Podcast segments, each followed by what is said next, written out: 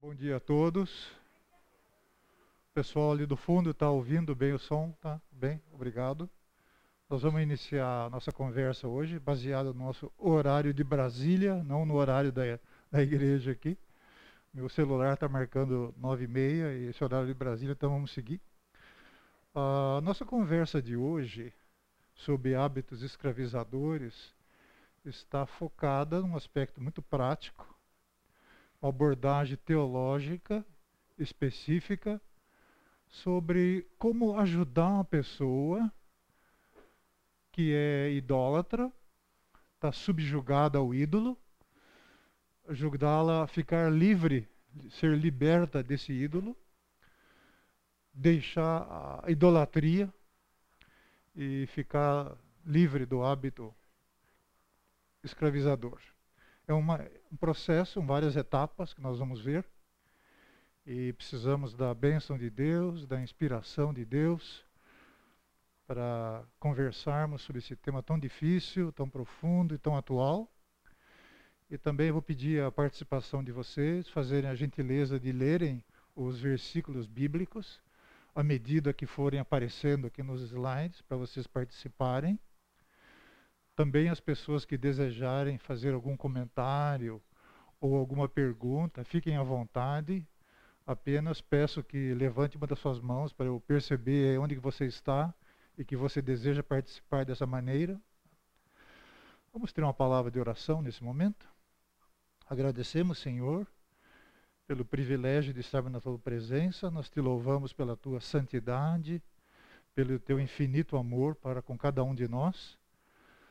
Agradecemos a Deus por essa manhã de vida, de saúde, o sol, um dia tão lindo, e pelo privilégio de estarmos aqui na tua casa para juntos estudarmos a tua palavra, aprendermos com ela e aprendermos a combater a mentira que enfrentamos todos os dias, ó Deus.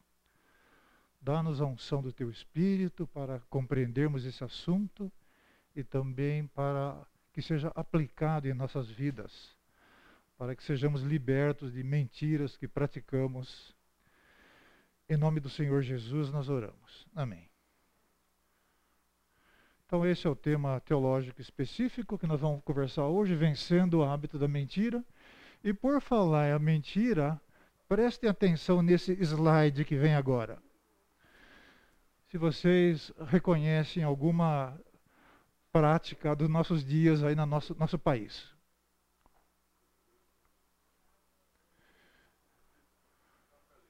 Hã? Não dá para ler? Uh, jeitinho brasileiro. Aqui está escrito fraudes. O pastor Oswaldo que é responsável por isso aqui. O que quero, quero dizer? Ele enviou-me os slides, slide, falou, Paulo, que tal acrescentar aí para mostrar as fraudes que são do nosso dia a dia do país. É isso que quer dizer que ele participa, tá? Todo mundo entendeu, né? Então, 23% das pessoas envolvidas, entrevistadas, admitem o uso de gato em serviços como internet, TV a cabo, luz e telefone. É, gato de energia elétrica, a pessoa vai à noite lá, com, ou durante o dia mesmo, com uma escada, um eletricista vai lá, liga o fio lá na fase do neutro, da rede de concessionária de energia e puxa no barraco dele. E, né, é isso aí. Usa e, fica por isso mesmo. Uh, ah, 15% disseram que mentiram que algo estava anunciado por um valor diferente para pagar mais barato. Então eles vão e compram falam, ah, mas isso aqui estava anunciado por menos mentem com o objetivo de ganhar ou deixar de, de pagar um pouco a mais de o, o valor anunciado. 14,4% consumiram mercadorias dentro da loja para não pagar. Ah, eles vão lá na seção de frios, pegam um iogurte, abre, depois pega lá um cesto de lixo perto e joga.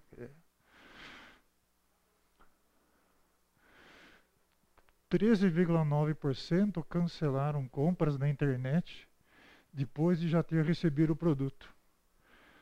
Recebe o produto em casa, usa, ah, não quero mais, Aí cancela lá, tem uma opção de cancelar, né? Só que não devolve o produto, sei lá. 13,9% utilizaram serviços por meio de contas de terceiro sem autorização, que é o compartilhamento de streaming. vou dar um exemplo disso. Suponha que uma pessoa acessa o, site do Google e deseja fazer o download de um filme, que é um arquivo tipo MP4, como é chamado atualmente e tem, ela faz o cadastro, tal, tem autorização do Google e faz o download desse vídeo no seu computador ou no seu fone, seu celular, autorizado pelo Google. Tudo bem, assiste filme, tudo bem. O problema é daqui para frente. Ele tem uma rede social na internet, no, no celular, e ele pega esse vídeo e compartilha com a rede social inteirinha. Entenderam? Isso é um, um exemplo, tá? 12,2% adulteraram o medidor do relógio de luz eh, ou de energia elétrica de paga e de água. Quem conhece, quem conhece um pouco de eletricidade e desses instrumentos de medição, sabe que esses medidores têm um, um disco dentro que onde são induzidas tensões e correntes. E quanto maior o consumo na minha na residência de, de potência elétrica, maior a corrente consumida. E esse disco gira mais, então ele mede mais e tem que pagar mais no final do mês. O que acontece é que se a gente, quem conhece esse instrumento, instalar uma pequena bobina, um fiozinho enrolado com um núcleo de ferro ali perto, ele consegue fazer esse disco virar mais devagar. Porque essa bobina vai induzir correntes para frear esse disco e girar menos. Então está tá roubando energia elétrica. Então isso aí é o, o jeitinho brasileiro. Agradeço o pastor Oswaldo pela dica, né? Uh, por conseguir essas informações e colocar aqui, que é muito pertinente sobre o assunto de mentiras e fraudes, enganos e assim por diante.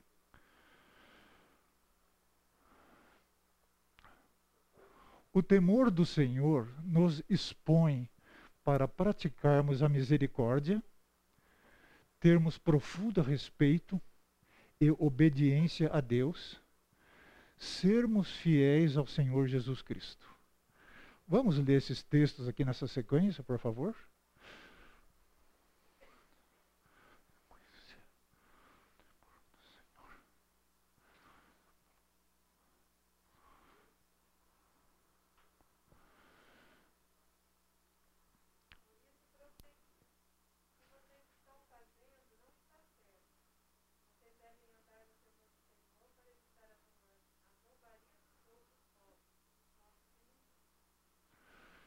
Muito bem.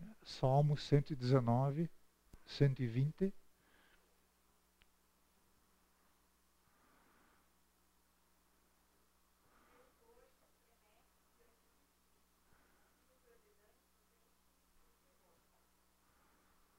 Ok. Provérbios 1, 7.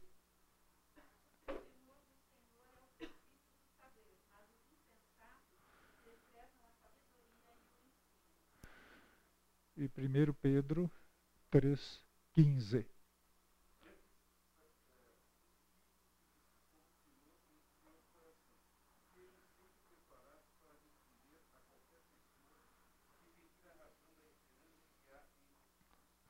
O temor ao Senhor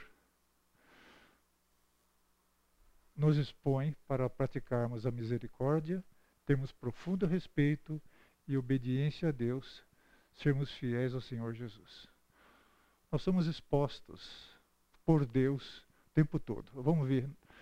A luz de Jesus Cristo em nós faz nos lembrar de que a nossa vida é muito mais pública do que pensamos. Vamos ouvir esses textos aí de Provérbios e Mateus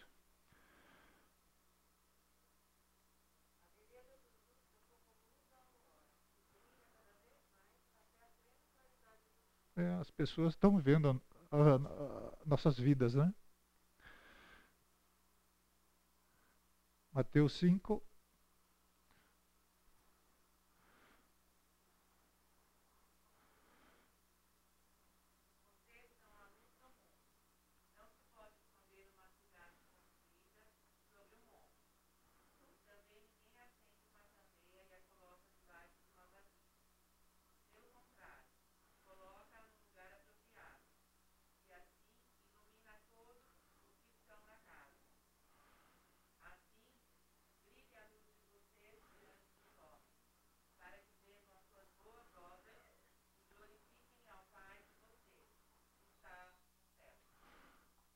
As pessoas estão vendo a gente, tá? A gente brilha, às vezes brilha pouco, às vezes brilha muito, às vezes não brilha, mas as pessoas estão vendo a gente. Jesus disse: Nós somos colocados no lugar exposto, alto, no monte, para que as pessoas vejam mesmo. Então nós somos expostos. E a luz de Jesus que brilha faz essa nossa exposição. Parte do engano do pecado é que ele nos leva a acreditar que aquilo que estamos fazendo de pecaminoso é certo. Quando uma pessoa cristã está pecando, ela tem a noção de que isso é errado. O Espírito Santo que habita em nós, nos cristãos, nos filhos de Deus, nos dá essa consciência, essa referência de que é certo e errado. Mas essa pessoa também tem a noção de que isto é aprazível, é gostoso, satisfaz, é algo que satisfaz paixões em seu coração. Então há essa, essa luta dentro de todos nós, né? Nós sabemos disso, temos a nossa experiência. A luz de Jesus Cristo expõe a feiura de nossa vida, essas coisas erradas, pecaminosas que fazemos que desagradam a Deus, a qual fica escondida enquanto estivermos longe dessa luz que é Jesus Cristo. Já observaram quando uma, um objeto ou uma pessoa está longe da luz, quase não aparece a sua figura, seu semblante, mas à medida que ela se aproxima da luz, começam a aparecer detalhes, né? É essa a ideia. À medida que nos aproximamos de Jesus Cristo, começam a aparecer os detalhes, feiuras da nossa vida que desagradam a Deus. Mas à medida que nos aproximamos de Jesus, aparecem nossos pecados ocultos, nossa culpa e nossa vergonha. Os pecados ocultos são aqueles que não temos consciência. Às vezes nós desobedecemos a Deus, às vezes sem ter consciência. Acontece isso, por causa da nossa natureza humana. E nos aproximamos de Jesus, o Espírito Santo nos mostra: opa, olha essa área da sua vida aqui, precisa ser consertada. É, pecados ocultos. E nós temos consciência deles, às vezes sentimos essa culpa, necessidade de confessar diante de Deus, pedir perdão e purificação. E às vezes sentimos vergonha também, depende da natureza do pecado, a gente sente vergonha de expor em público isso ou expor para outra pessoa. A boa notícia é que o temor do Senhor nos expõe, essa é a nossa esperança, para cobrir nossa vergonha, purificar a nossa consciência culpada, dar graça para a mudança em nós é a graça de Deus que atua em nós que gera essa mudança. Não são as nossas forças, não. Restaurar a nossa comunhão com Deus e com o próximo. Esse texto aqui, gente, todo mundo conhece de cor. Vamos falar de cor? Se confessarmos os nossos pecados, Ele é fiel e justo para nos perdoar os pecados e purificar de toda injustiça. Amém. É isso que Deus quer fazer em nós. Nós só precisamos deixar Ele fazer. E pedir, Senhor, vem fazer isso em nós. Vamos. O ponto que vamos estudar agora é abrir os olhos diante do engano. Características mais sombrias, é, que não estão expostas da nossa vida à luz de Jesus Cristo, e são características penosas que causam dor, sofrimento para nós do hábito escravizador são as mentiras e o engano. O dicionário aqui nos ajuda a caracterizar um pouco isso aí. Tá? Mentira, hábito de falar coisas contrárias à verdade, errar no que diz ou no que conceitua, dar falso testemunho, uma palavra mais popular, balela. Já o engano é um procedimento que induz a pessoa ao erro. É uma armadilha para fazer alguém errar. É uma estratégia de trair uma pessoa, um artifício que leva a acreditar no que é mentira. Também é um deslize voluntário ou involuntário, que é chamado de autoengano. Nós vamos usar bastante esses conceitos aí de mentira e essa estratégia aqui durante a nossa conversa, tá? Vão aparecer várias vezes. Aqui o dicionário diz como que alguém estivesse armando uma armadilha, uma coisa do tipo, para que a pessoa fale a mentira. Né? Vamos pre preparar o cenário para que ela possa mentir. Vamos, que, vamos criar as condições próprias para que ela possa mentir. Caso você esteja lutando contra algum hábito escravizador, certamente você já mentiu e foi vítima do engano. Se você convive ou conviveu com alguma pessoa com hábito escravizador, então você já foi enganado, com certeza, consciente ou inconscientemente. As Escrituras Sagradas enfatizam os perigos da mentira e as bênçãos da verdade.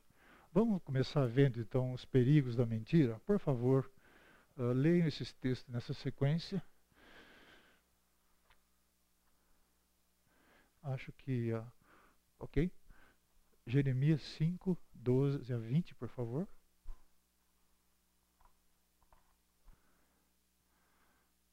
Perigo da mentira, para deixar Deus verdadeiro, praticar idolatria e atrás de ídolos. Isso produz a ira de Deus sobre a pessoa, né? sobre a nação, no caso aí do profeta Jeremias está tá descrevendo. E no mesmo Jeremias 27, de 6 a 10. Perigo da mentira. Apocalipse 22, 15. Está é, tá bem claro, né? bem claro. Palavras do Senhor Jesus Cristo, fora da, dos céus, da Cidade Santa, da Jerusalém Celestial, ficam as pessoas que praticam essas coisas. No nosso contexto aqui, pessoas que mentem. Vamos ver agora bênçãos da verdade. Começar com Salmo 40, 11. Tua verdade me proteja. Veja só a bênção da verdade. Uma verdade protege os filhos de Deus. Salmo 43, 3. Amém. Evangelho de João 8, 32. Isso é a chave do nosso assunto da conversa hoje. Nosso assunto é vencendo a mentira para libertar a pessoa da escravidão do ídolo. É através da verdade bíblica de Deus que a pessoa é liberta. Conhecereis a verdade, a verdade vos libertará, diz Deus na pessoa do Senhor Jesus Cristo. E Evangelho de João 17, 17 a 19. A verdade santifica a pessoa, aproxima de Deus. Vamos colocar algumas ênfases nessa questão de bênçãos de verdade e perigos da mentira agora? Deus é verdade. As crianças, nossos filhos ou nossos netos, quem os tem, que conhecem a Bíblia, conhecem aquele texto lá, Levítico 19, 11. Vamos ler? Desde pequenos, desde a infância, eles já conhecem aquele texto lá. É isso aí. A criança é ensinada aqui na igreja, na, no lar, pessoas cristãs, é esperado isso, né? Que aprendam a dizer a verdade, desde pequenos. Os mandamentos de Deus são pessoais, eles revelam o caráter de Deus eles ordenam que não mintamos, porque Deus não mente. Deus é a verdade.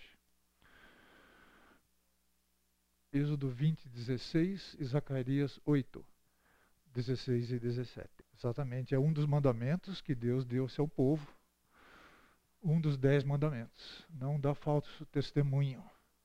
Zacarias 8, 16 a 17.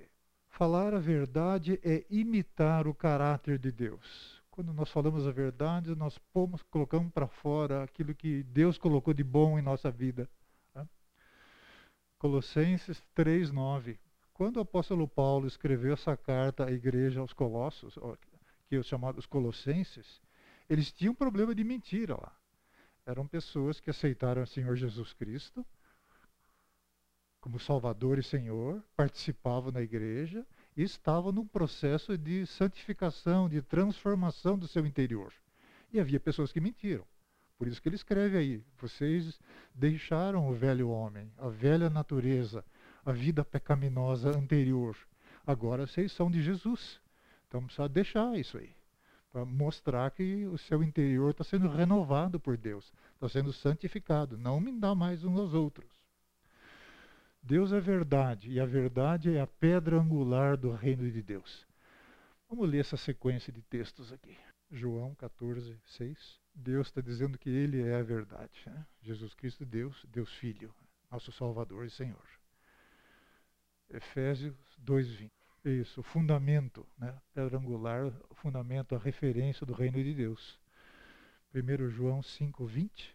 Somente através de Deus, cada um de nós consegue chegar, através de Jesus Cristo, consegue chegar a Deus e conhecer a verdade. Ninguém, através da sua inteligência, sua experiência pessoal, seus conhecimentos, recurso financeiro, consegue chegar lá. Somente através de Jesus Cristo.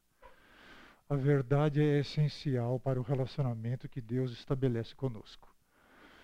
E por esse motivo é que falamos a verdade. Deus é verdadeiro, então nós falamos a verdade. Há uma harmonia, há uma sintonização nessa comunicação nossa com Deus e vice-versa.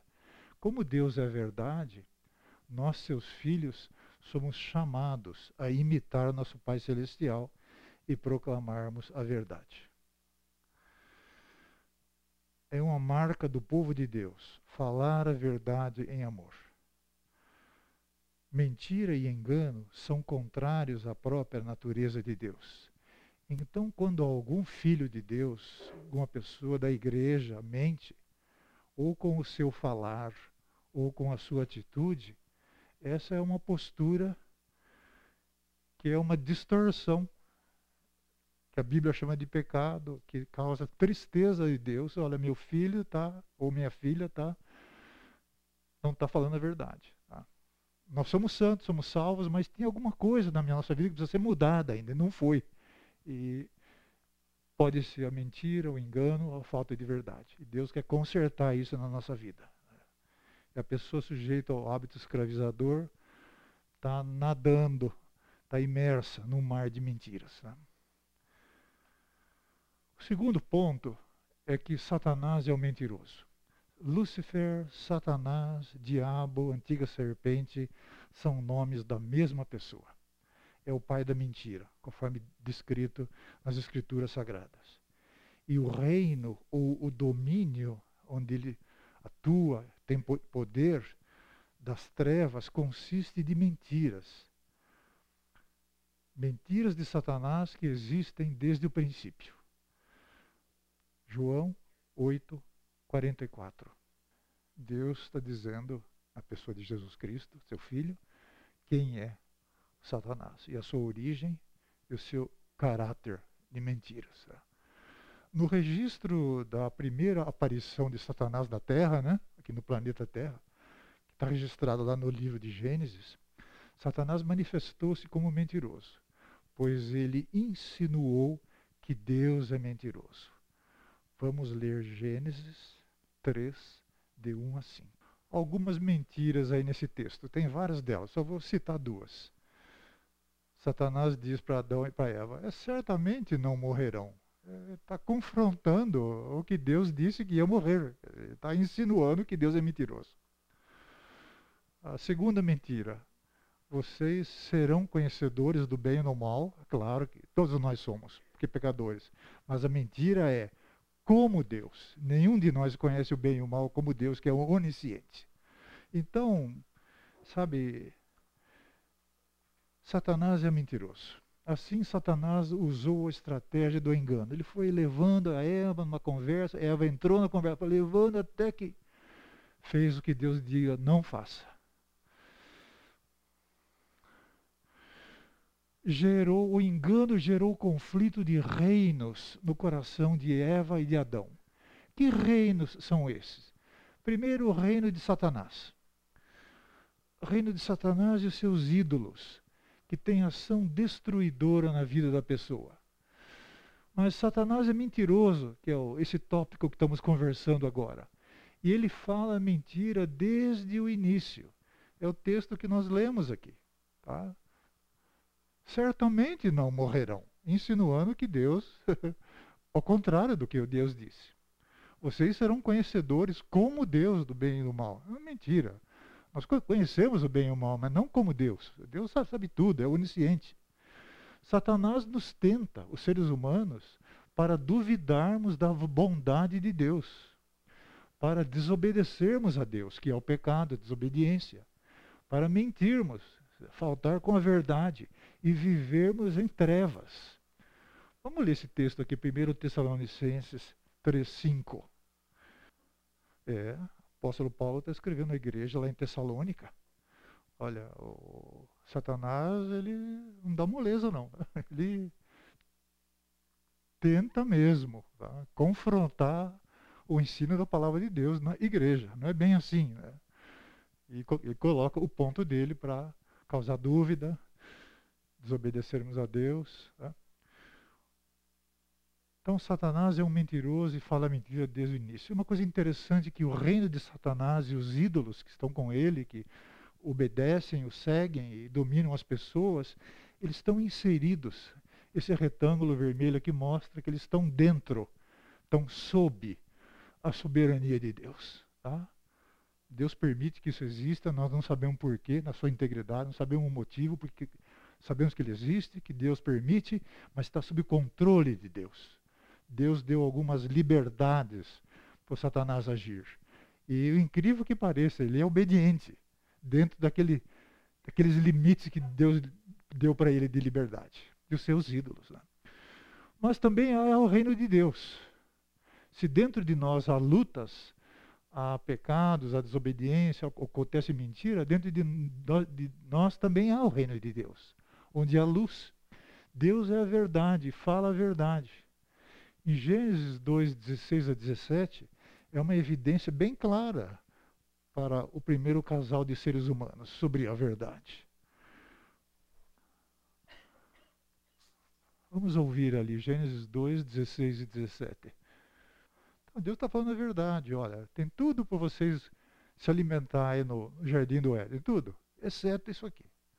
Uma coisinha pequenininha. Você pode tudo, só pequenininha que você não pode. Está afirmando, está dizendo qual é a verdade e os desdobramentos, o que vai acontecer se eles desobedecerem. Deus nos conclama a crermos nele e a seguirmos a ele, falando a verdade e vivendo na luz. Veja que verdade e luz estão interligados, tá? Quem fala a verdade vive na luz, aquela luz de Deus que brilha através de nós e as pessoas veem. Vamos ouvir as leituras ali, João 3,16, depois João 8,12 e Efésios 4,25. Deus nos chama, nos conclama a crermos em Jesus Cristo, seu Filho, para que tenhamos a vida eterna. João 8, 12. Isso, exatamente. Quem está no reino de Deus e aceita Jesus como Salvador, Senhor, vive na luz, né? vive iluminado, brilha para os, ilumina os outros também. Efésios 4, 25. Isso, a igreja em Éfeso também tinha pessoas convertidas que aceitaram Jesus Cristo como Salvador do Senhor. Suas vidas, seu homem interior estava em transformação, em santificação por Deus, mas eles tinham problema de mentira também. Por isso que o apóstolo escreve para eles: olha, não fale mais a mentira. Fale a verdade uns com os outros. Somos membros uns dos outros, somos uma família de Deus. Então a gente vê que o reino de Deus é luz, é verdade, e também tem uma ação salvadora salvar as pessoas das trevas, da mentira, da escravidão, de ídolos onde eles estão. Lucas 4:43 e depois Lucas 19, 10. Jesus está dizendo da sua da amplitude do seu ministério, né? Ele estava falando do reino de Deus numa cidade, mas ele disse: "Eu preciso ir nas outras também. Outros também precisam ouvir sobre o reino de Deus." Ação salvadora do Evangelho de Jesus Cristo. E 19, 10. Exatamente. Então, irmãos e irmãs, existe uma luta de dois reinos na vida, não só de Eva e do Adão, mas de todos os seres humanos que são descendentes de Adão e da Eva. Nós, salvos por Jesus, temos essa luta dentro de nós. Há coisas que são do reino de Deus, que agradam a Deus e glorificam a Deus e edificam os irmãos e as irmãs, e, mas há coisas dentro de nós também que não agradam a Deus. Há um conflito, há uma luta, há uma, uma guerra espiritual. E esses dois reinos em conflito no coração do ser humano. Vamos ler Efésios 6, 10 a 18. Como que Deus nos capacita para participarmos dessa guerra interior e vencermos com Jesus Cristo. Efésios 6, de 10 a 18.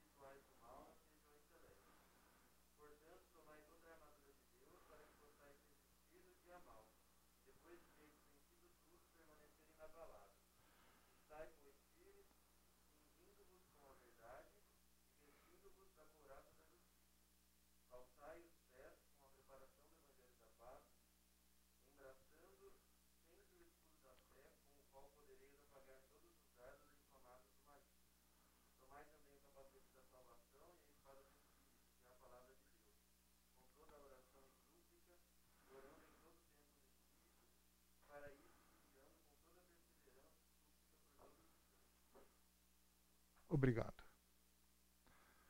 armadura de Deus para nossa luta espiritual e vitória contra o pecado, contra a desobediência a Deus. Falar a verdade é uma declaração de lealdade nossa para com o nosso Deus. Falar a verdade é uma marca indicadora que a pessoa pertence ao reino de Deus. É como um carimbo. Né? Quando uma pessoa cristã mente, ela está em perigo pois mostra quem está controlando-a naquele momento. E ela precisa combater a mentira com arrependimento. Vamos ler esse texto de Mateus 16, 22 e 23.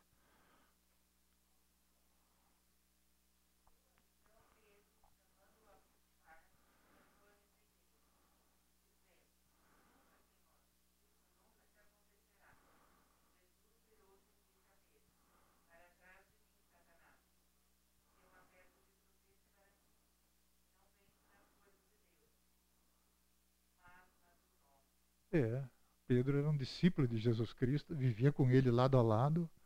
Satanás o tentou, ele cedeu à tentação e falou aquela bobagem lá, né? que Jesus nunca ia ser morto, nunca ia ser crucificado, nunca morreria pelos nossos pecados. Exatamente essa é a missão de Jesus aqui, para nos salvar. E disse: não, não vai acontecer. É Satanás que estava tentando e colocando na boca dele aquelas palavras e ele aceitou. E Jesus o repreendeu. Então precisamos estar muito ligados sempre a Deus para não dar esses espaços para o inimigo nos tentar e nos derrubar. E a gente falar bobagem para nossos irmãos, para a igreja ou para quem que seja, coisas que não são de Deus, mas são fruto da tentação de Satanás no momento específico da nossa vida, da nossa situação. A pessoa que tem um hábito escravizador está subjugada por um ídolo, pratica a idolatria, pois ela olha e imita Satanás ao invés de olhar e imitar a Deus. Foi o caso que aconteceu com o discípulo de Pedro. A pessoa escravizada precisa de ajuda. Ela não consegue ver sozinha. Ajuda para ver que a mentira começa com o um engano ao próximo. Caminha para o auto-engano. Chega até as trevas onde nada mais é claro para a pessoa escravizada e termina com a morte espiritual, separação de Deus. Às vezes até morte física, se for algum. De, dependendo do tipo de hábito escravizador. Algumas maneiras da pessoa escravizada mentir, coisas práticas, né? É esconder-se dos outros, bisbilhotar, culpar as outras pessoas, manipular, esquivar-se, mudar de assunto não cumprir a palavra e a lista vai longe. Nós vamos fazer um intervalo aqui, 10 minutos, para depois falarmos sobre o temor do Senhor, que é instrumento para nos libertar. Então, 10 minutos.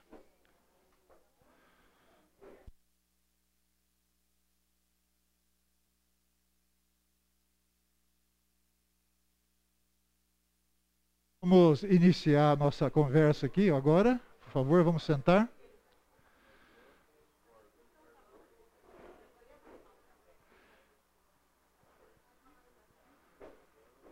A pessoa escravizada precisa de ajuda. A pessoa que está submissa, está subjugada a um ídolo, ela precisa de ajuda, porque sozinha ela não consegue ver mais. Ela está cega espiritualmente, né? ela está com a consciência cauterizada. Então ela precisa de ajuda. Quem consegue ajudar uma pessoa escravizada a ser liberta de um hábito escravizador? Somente Deus. Então existe esperança para a pessoa ser liberta da mentira e essa esperança está fundamentada em Deus. Tá? Então a pessoa escravizada ela precisa de ajuda para ver que a mentira começa com um engano ao próximo, falar mentira para o outro, né? ou colar, colocar culpa no outro, como nós já vimos aqui em vários textos da Bíblia. Né? Ela caminha para o alto engano, chega até as trevas, onde está escuro, onde Satanás domina e onde nada mais é claro. É por isso que ela não vê. Ela precisa de alguém que ilumine com a palavra de Deus, com Jesus Cristo, para que ela veja. E termina com a morte. E as mentiras aí estão os tipos de mentiras ou manifestações de mentiras da pessoa que está escravizada. Né? Como libertar a pessoa do engano? O temor do Senhor, o levar Deus a sério. Temer a Deus é que é um instrumento usado por Deus para libertar a pessoa. E algumas questões auxiliam a gente perceber, detectar o engano da pessoa que está escravizada. Por exemplo, conversar com uma pessoa, como a sua vida particular difere da sua vida pública?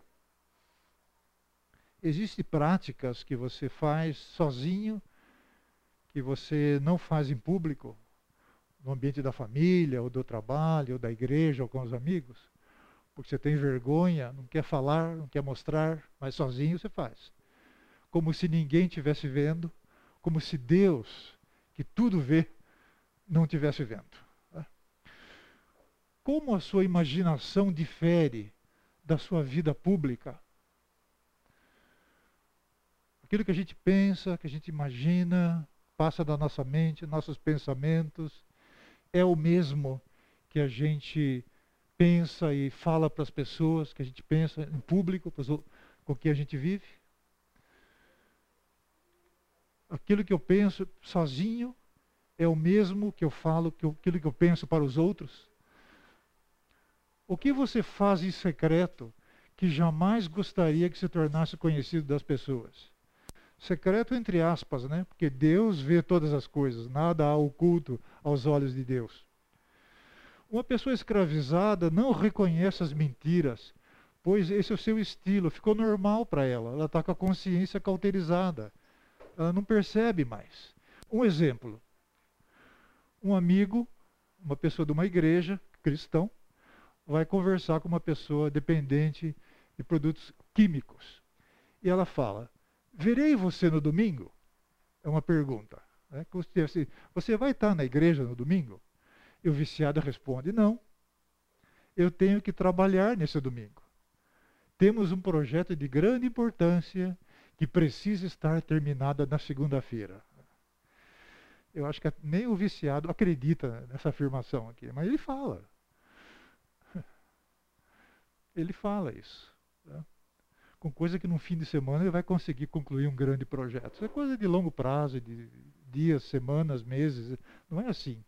Mas ele acredita nisso, está cauterizado, não percebe, não tem mais sensibilidade, não enxerga. Então ele fala. A mentira é parte do hábito escravizador é uma escravidão pessoal de um senhor cruel que promete prazer, mas provê miséria. Tá? Toda pergunta difícil colocará a pessoa escravizada em uma encruzilhada entre os dois reinos que nós vimos dentro dela: o reino de Deus, fazer a vontade de Deus, e o reino de Satanás, fazer a vontade do ídolo que está escravizando ela. Como ajudar a pessoa escravizada a evitar a mentira? Pois essa é a sua tendência natural. Né? Como mudar uma tendência natural? Como mudar um, aquilo que é instinto da pessoa fazer? Ela faz espontaneamente, automaticamente. Como mudar isso? Uma pessoa assim escravizada pode não mentir sobre acontecimentos de anos atrás, que aconteceram há muito tempo. Mas ao aproximar-se do presente, ela irá sentir-se ameaçada pela verdade recente, próxima, que aconteceu alguns dias ou algumas horas. Isso aumentará a tentação para mentir. Isso coloca ela em estado de tensão.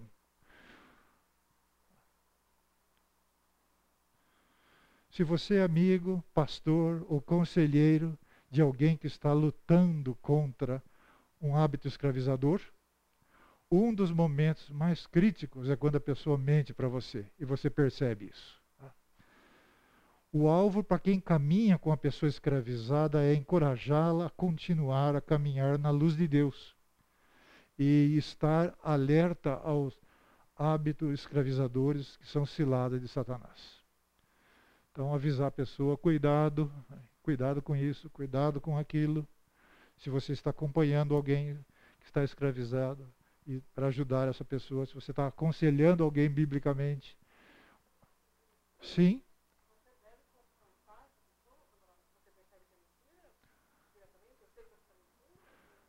Sim, nós vimos na, na aula passada, foi pastor Oswaldo, há duas semanas atrás, como com, confrontar a pessoa com a verdade, né, com humildade e com amor. É seguindo aquele procedimento lá que nós fizemos, né? Sempre com humildade, verdade e amor. Então lá você tem passo a passo como fazer isso. Sim.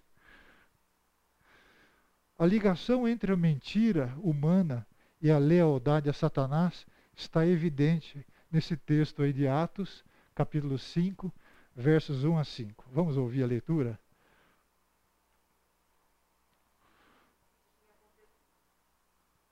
Obrigado.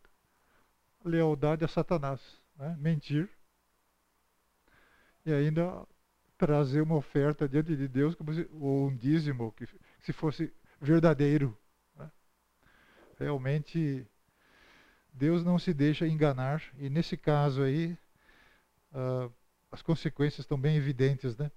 A mentira denunciam falta de confiança em Deus. Na realidade é isso e um coração comprometido com desejos idólatras, que querem ser satisfeitos a qualquer custo. Aqui no caso de Ananias e Safira, eles queriam manter uma aparência perante os apóstolos, perante a igreja, uma aparência que não condizia com a realidade do que estava no coração deles. É uma mentira.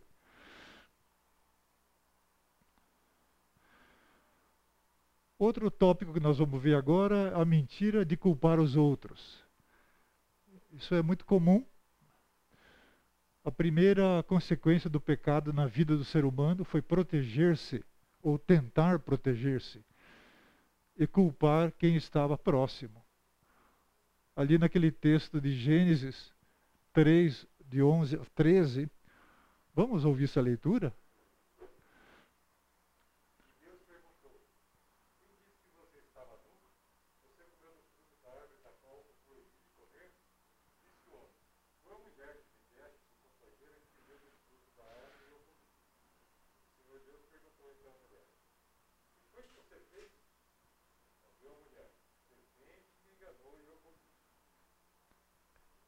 É isso aí.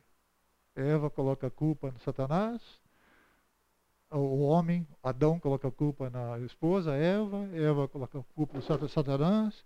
Satanás não tem quem culpar, porque ele é a origem, o pai da mentira. Então ficou aquela, coisa, aquela batata quente na mão dele, né? É isso aí. A única resposta verdadeira para Deus que Adão e Eva podiam dar é: sim, eu comi da árvore. Isso era uma resposta verdadeira. Mas o interesse pessoal de Adão e Eva os levou a culpar a outra pessoa. Adão culpou a Eva, Eva culpou a Satanás. Eles achavam que estavam se protegendo por isso. Esse padrão de pensamento e de comportamento pecaminoso continua até hoje entre os seres humanos. A pessoa escravizada sente-se justificada ao culpar a pessoa mais próxima de si. E, via de regra, é a pessoa mais querida dela que ela coloca a culpa. O cônjuge, o filho, a filha, uma pessoa amada. Procure ajudar uma pessoa submissa a um hábito escravizador, encorajando-a a ler e a conhecer o que a Bíblia fala sobre a verdade e a mentira.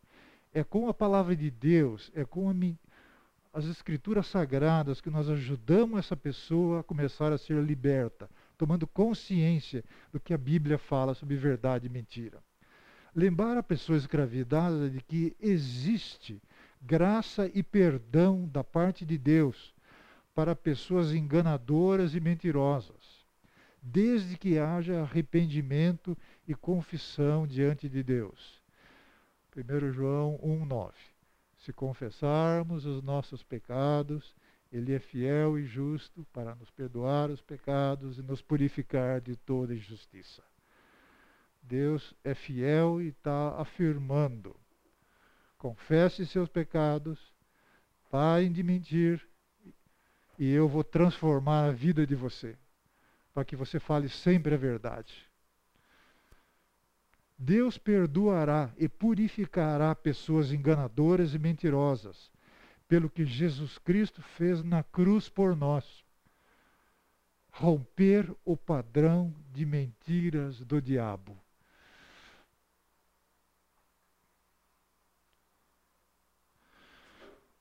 O outro tópico é falar a verdade para si mesmo. Tem pessoas que mentem para si mesmas. A verdade é que Jesus veio do céu a este mundo para salvar os rebeldes, seres humanos, pecadores, desobedientes a Deus, os quais são pessoas que desobedecem a Deus e, portanto, se opõem a Deus. Não fazem a vontade de Deus, mas fazem a vontade própria, a vontade de Satanás. O hábito escravizador é contra Deus, por causa da idolatria. Está subjugado a um ídolo, a praticar idolatria, isso é contra Deus. A Bíblia não nos permite transferir às outras pessoas ou aos outros a responsabilidade por nenhum dos nossos pensamentos, emoções e condutas. Nós somos responsáveis por cada uma dessas coisas que acontecem dentro de nós. Pensamentos, que só nós sabemos, emoções e condutas que as outras pessoas veem. Vamos ouvir a leitura de Tiago 1, 14 e 15.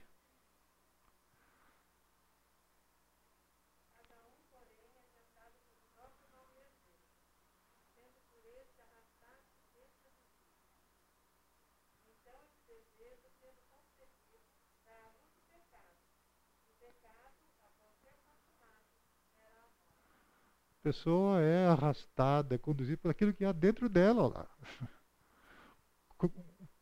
Coração onde existe pecado, existe desobediência, existe a velha natureza humana, que ainda obedece a Satanás. Paixão. E é isso que Deus quer mudar. Quando uma pessoa toma a decisão de experimentar algo que vai torná-la dependente e escravizada, ela é responsável pela decisão que tomou naquele momento. Mas cada pessoa tem dificuldades para falar a verdade a si mesma e ao próximo. Nós lutamos com isso. Precisamos ser sinceros diante de Deus. Tá? Vamos ouvir Efésios 4, 25.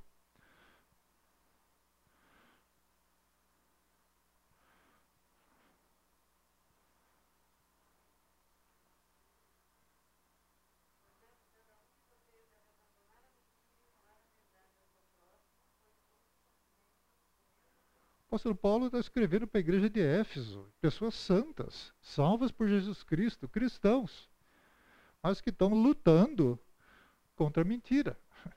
Por isso que ele escreve essa orientação aí, para deixar a mentira. O pecado é uma guerrilha velada, escondida ali na surdina, dentro de nós. E ela é enganosa, nós já vimos até aqui, é mortal. Né? Vamos ouvir a leitura de 1 João 1, 8.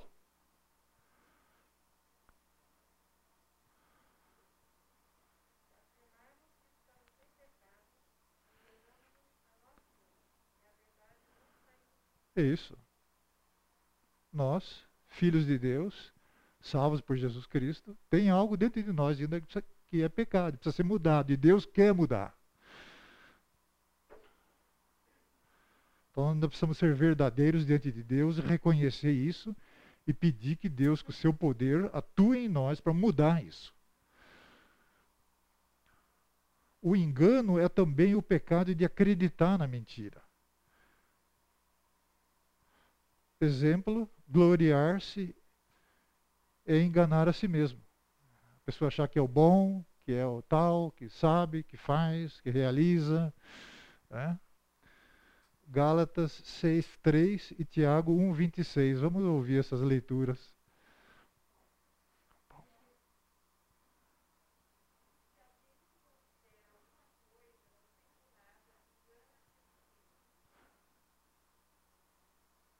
É isso aí. Tiago 1, 26.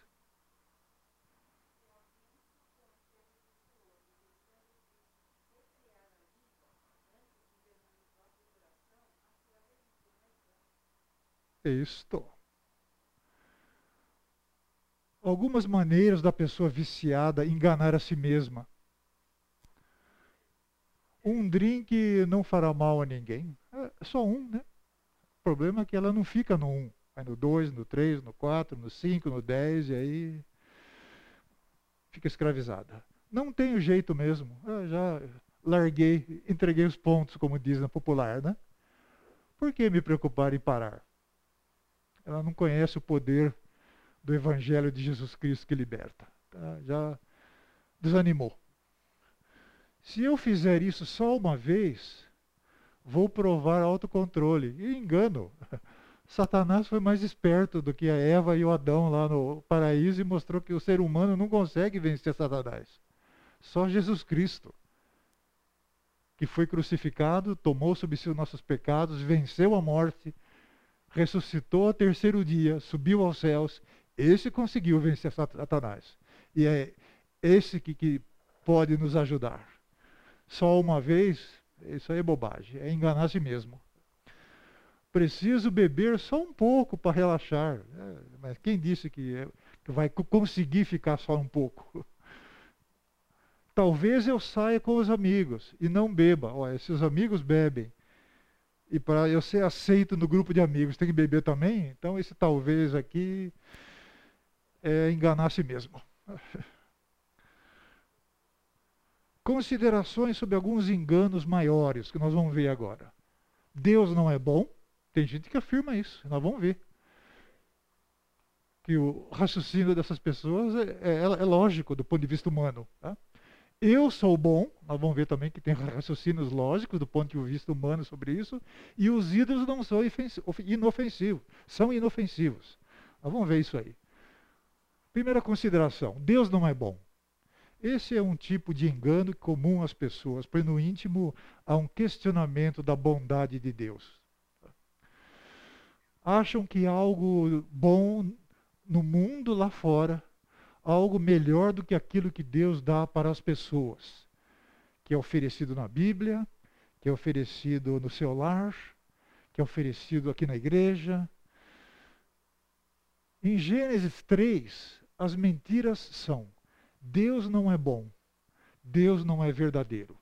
Aquilo que Deus afirmou para Adão não é verdade.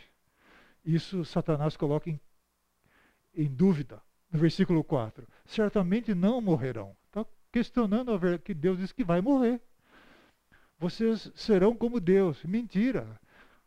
Serão conhecedores do bem e do mal, mas como Deus nunca. Porque Deus é onisciente, sabe todas as coisas. E nós humanos somos limitados, conhecemos só um pouquinho diante do que Deus conhece. Há cristãos que acreditam que são impedidos de se divertirem pois veem o Evangelho de Jesus Cristo e as leis de Deus como muros que os mantêm distantes do prazer da diversão. Tem gente que pensa assim. Assim sendo, para algumas pessoas, Deus não é bom. Essa crença conflitante esconde-se disfarçada no coração humano E fica evidente quando percebemos a diferença entre a teologia que acreditamos e a teologia que praticamos. O que a pessoa tem na sua cabeça, o pensamento que ela acha que, e o que ela pratica. Há um conflito interno. Precisamos estar vigilantes e obedecer o ensino de Deus, que está lá em Hebreus 3, 12 e 13. Essa pessoa que é incoerente entre o que ela pensa sobre Deus e o que ela vive. No caso aqui, no contexto da diversão. Né? Deus não. Então ela precisa verificar essa inconsistência dentro dela e corrigi-la à luz da palavra de Deus. Vamos ouvir Hebreus 3, 12 e 13.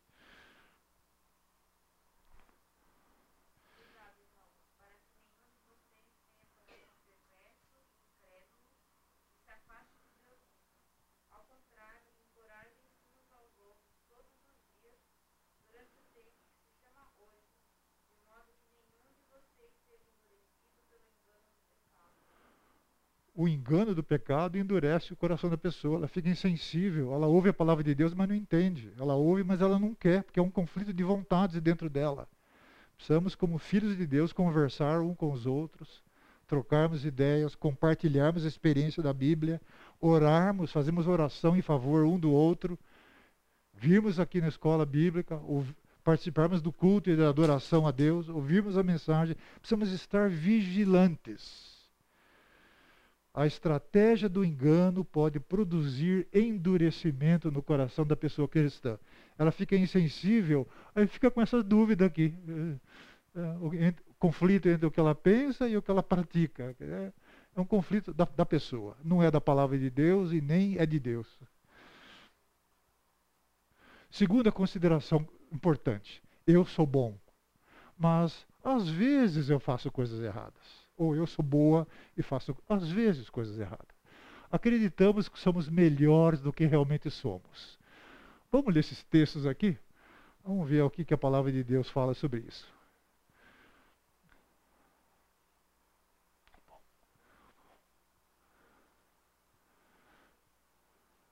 Isaías 1, 15 a 18.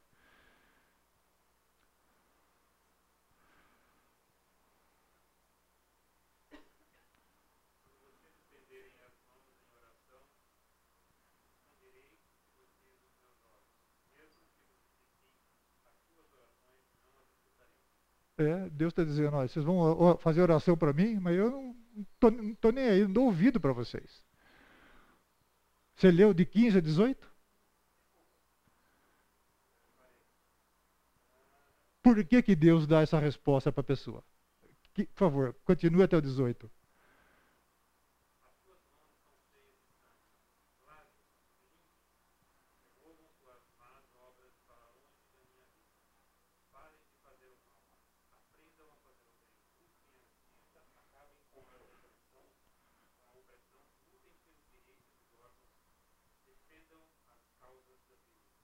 É isso aí. Não sou, o ser humano não é tão bom assim, né? Deus está dizendo para ele, ó, vocês não são tão bons assim. Ao ponto de fazer essas coisas aí, depois que quiser vir na minha presença fazer oração para mim, eu não vou ouvir essa oração. Não vou responder. Conserta primeiro isso na sua vida. Aí depois você vem fazer oração para mim. Depois você vem oferecer culto para mim. Isaías 64, 6.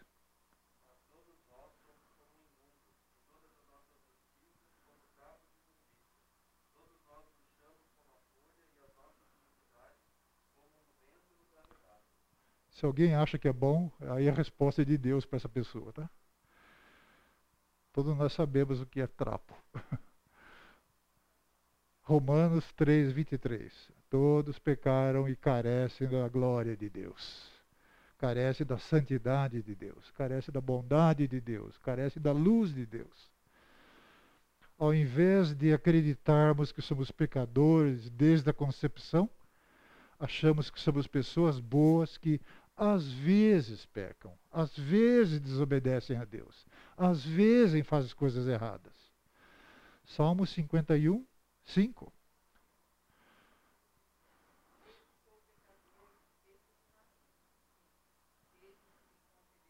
É, desde que o espermatozoide junta-se o óvulo lá no útero da mulher, é na natureza humana, começou ali o pecado já. Mesmo antes de, dos nove meses de gravidez, antes de nascer. A palavra de Deus está afirmando isso.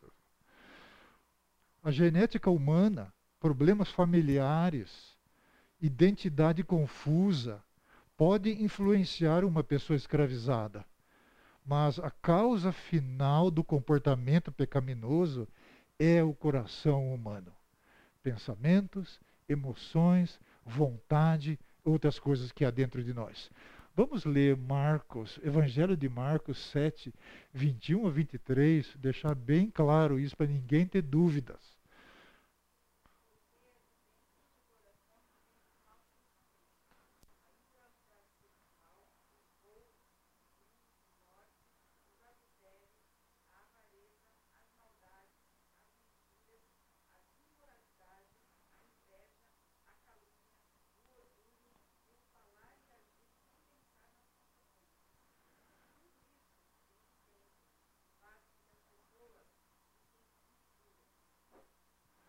Essa é a parte do coração que está dentro do ser humano que Deus quer mudar.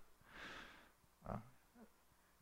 Não sou tão bom assim, né? Não sou tão boa assim. Precisa mudar essas coisas. Não digo que tudo isso tenha dentro de você ou de mim, mas algumas coisas tem, com certeza. E Deus quer tirar isso. Deus quer me libertar disso. E a libertação, há esperança para essa libertação. E a, libertação, a esperança está fundamentada em Deus. A pessoa subjugada por um hábito escravizador tem desejos egoístas, focado no seu coração, em si mesma somente, e quer satisfazê-los prioritariamente. Tiago 1, 14, 15.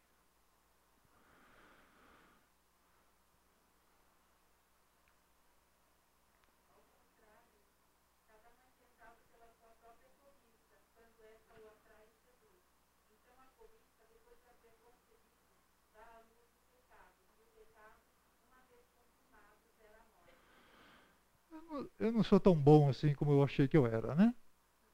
Trapo, pecaminoso, aquela lista de coisas ruins lá, lá dentro da minha vontade que Jesus falou. Pois é, mão suja de sangue, faz oração, Deus não ouve, porque tem que ser limpo primeiro para depois chegar à presença de Deus. Não sou tão bom assim. Mas a literatura humanista diz o contrário.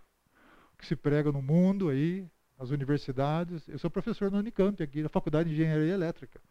O que eu ouço meus colegas dizer, dizerem lá é tudo contrário a isso aqui. Tá? O homem é bom, o ser humano é bom.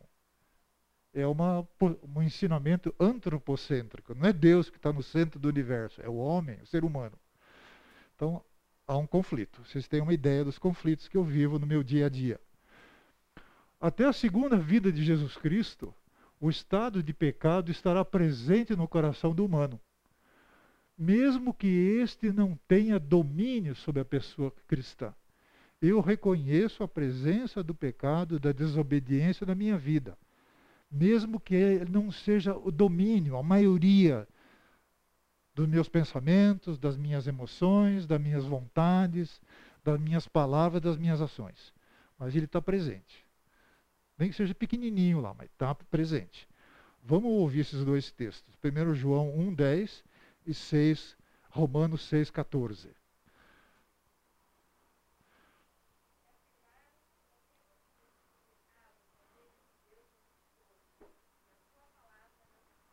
É isso aí. Eu tenho pecado, reconheço. E até a segunda vida de Jesus, ou até Deus me levar desse mundo para a presença dele, vou conviver com isso, bem que seja um pouquinho. Quando chegar lá, eu vou ficar totalmente livre, porque não terei mais esse corpo de carne. Tá? Ficarei livre, mas quando tiver, vou experimentar isso. Romanos 6, 14.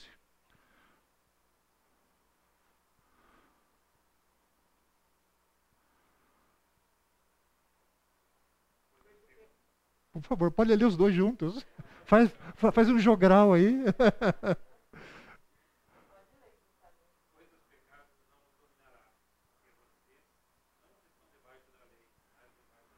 apóstolo Paulo escreve para a igreja em Roma: vocês têm pecados, como eu também tenho, somos humanos, mas não, não domina a nossa vida, não é a maioria. O Evangelho de Jesus Cristo tem poder para libertar as pessoas da culpa do pecado e do domínio do pecado neste mundo, bem como da presença do pecado no futuro. Vamos ouvir Apocalipse 21, 1 e 4. Esse é um cântico que nós cantamos no culto lá, né, de louvor a Deus. É um cântico que tem essa frase aí.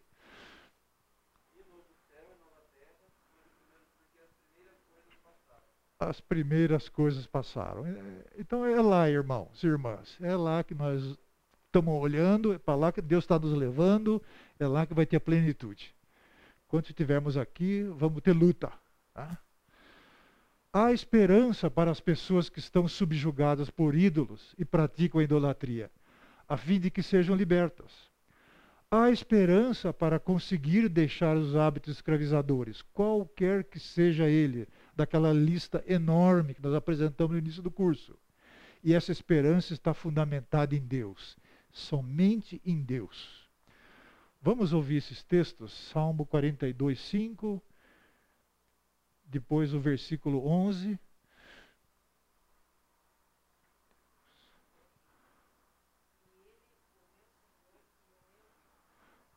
O salmista que escreveu esse texto era o filho de Deus, como nós. Ele também tinha lutas. E ele reconhece aí, Deus, estou abatido mas a minha esperança posta no Senhor. E ele escreveu isso três vezes para confirmar, memorizar, gravar que a sua esperança está posta em Deus, mesmo em meio a lutas, mesmo em meio às mentiras, mesmo em meio ao hábito escravizador. Minha esperança está posta em Deus. Salmo 62, 5.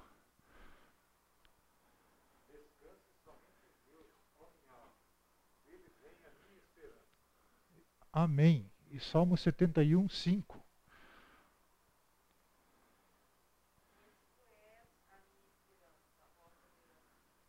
A nossa.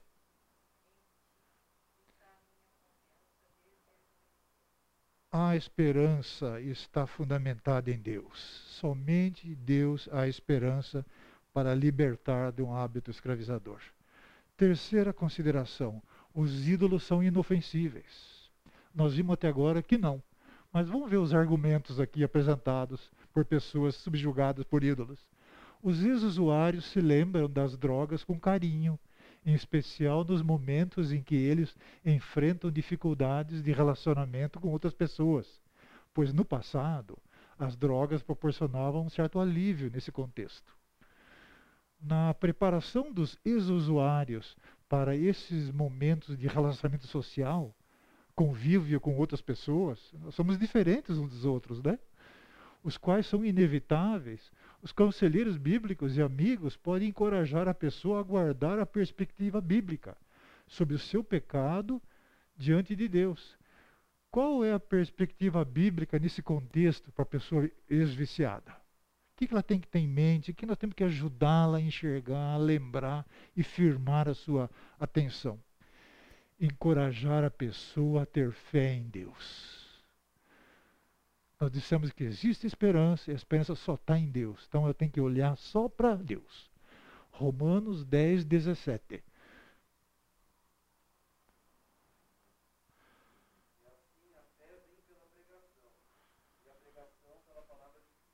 Isso.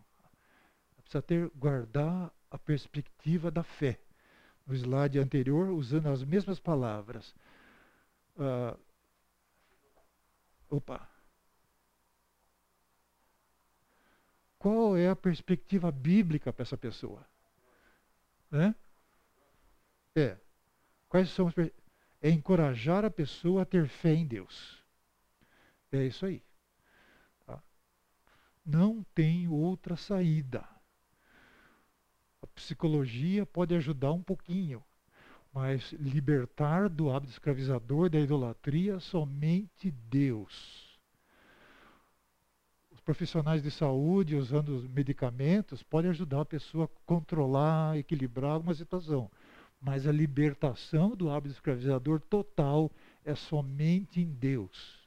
O ex-usuário de drogas precisa aprender e lembrar sempre de que o pecado tem muitas formas de engano, muitas facetas, muitas artimanhas para fazer a pessoa cair. O ex-usuário de drogas e todos nós, isso aplica a todos nós aqui, precisamos aprender e lembrar sempre de que precisamos estar alertas à natureza enganadora do mundo que está aí na mídia, na televisão, no rádio, no outdoor, na internet, no celular, do Satanás, pessoalmente, como pessoa, nos tentando, e do nosso coração. Aquilo que há dentro de nós ainda que desobedece a Deus. Percebe o nosso conflito como é? Percebe a nossa luta?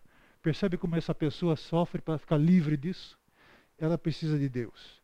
Precisa ter fé em Deus. Pois somente em Deus há essa esperança. Qual é a esperança? Falar a verdade para Deus. Deus é verdadeiro, Ele fala a verdade. Quando nós falamos a verdade, estamos em harmonia com Deus. Essa é a saída. Quando o engano da pessoa escravizada é exposto, torna-se público, para ela mesma ou para os outros, ela o confessa. E isso é falar a verdade para Deus. Por exemplo, leiam essa confissão aqui. Você consegue ler? Senhor, tu me sondas e me conheces. Conheces todos os meus pensamentos e ações. Concordo hoje com o Senhor que meu coração tem estado confuso. Preocupo-me mais com os meus desejos do que com os teus. Estou mais focado em mim mesmo do que no Senhor, Deus. Quero fazer mais os meus desejos do que o Senhor. As minhas emoções são mais importantes do que as emoções de Deus os meus pensamentos são mais importantes que os pensamentos de, de Deus. É isso aí. O foco é em mim, não é em Deus. Então, falar a verdade tem que mudar isso. Tirar o foco de mim e colocar o foco em Deus. Como é que Deus vai me ajudar a libertar disso? Falar a verdade é uma das características diária e essencial para caminhar na luz de Deus. Confissão significa falar a verdade sobre si mesmo diante de Deus, mesmo que isso nos tire da nossa zona de conforto, nos coloque em conflito, mas é isso que Deus quer. Algumas questões práticas, já que a nossa abordagem é teológica, se você está enfrentando algum hábito escravizador, sugerimos que considere alguns desses aspectos importantes. Primeiro, você deseja parar a sua queda gradual no hábito escravizador? nós vimos que para a pessoa se tornar escrava de um hábito, idólatra, ela começa com pequenas desobediências. Depois vai caindo, caindo, caindo, até o ponto de chegar escravizada pelo ídolo. Se a pessoa, a resposta dela, dizer a mentira colocou você em uma situação ruim. Foi passo a passo que caiu no, até chegar na idolatria. Você acha que a mentira tirou você do problema? Colocar culpa no outro? livrou você, protegeu-se você? Você deseja ser alguém que fala a verdade? Se a pessoa responder sim, então existe esperança para essa pessoa. O Espírito de Deus está operando no coração da pessoa e dará o poder para falar a verdade e acreditar a verdade. A mentira é tolice, a asneira é coisa fútil, pois ao analisarmos atentamente uma mentira que nós falamos, percebemos que é algo estranho e não representa a verdade que Deus quer que a gente fale. A mentira é perigosa. Por que, que ela é perigosa? Porque qualquer engano ou mentira é fazer cortesia a Satanás.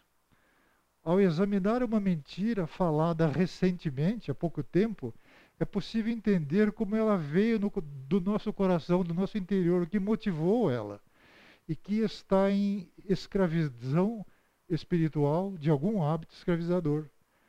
Não existe mentira inocente, inofensiva ou mentira branca.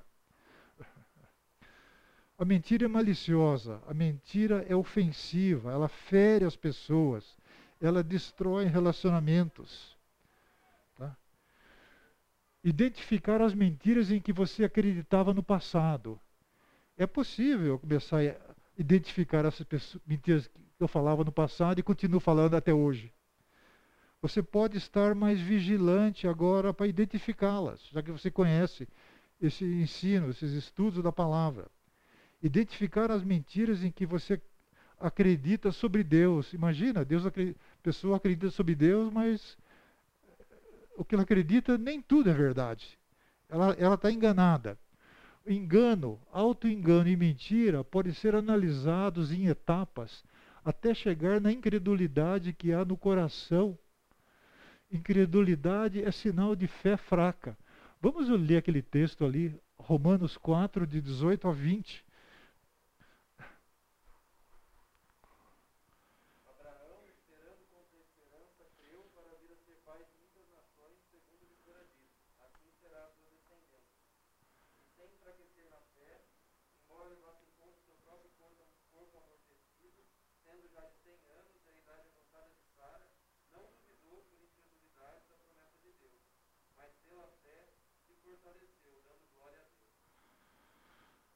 Quais mentiras você acredita a respeito de Deus, as quais lhe dão permissão para dizer mentiras?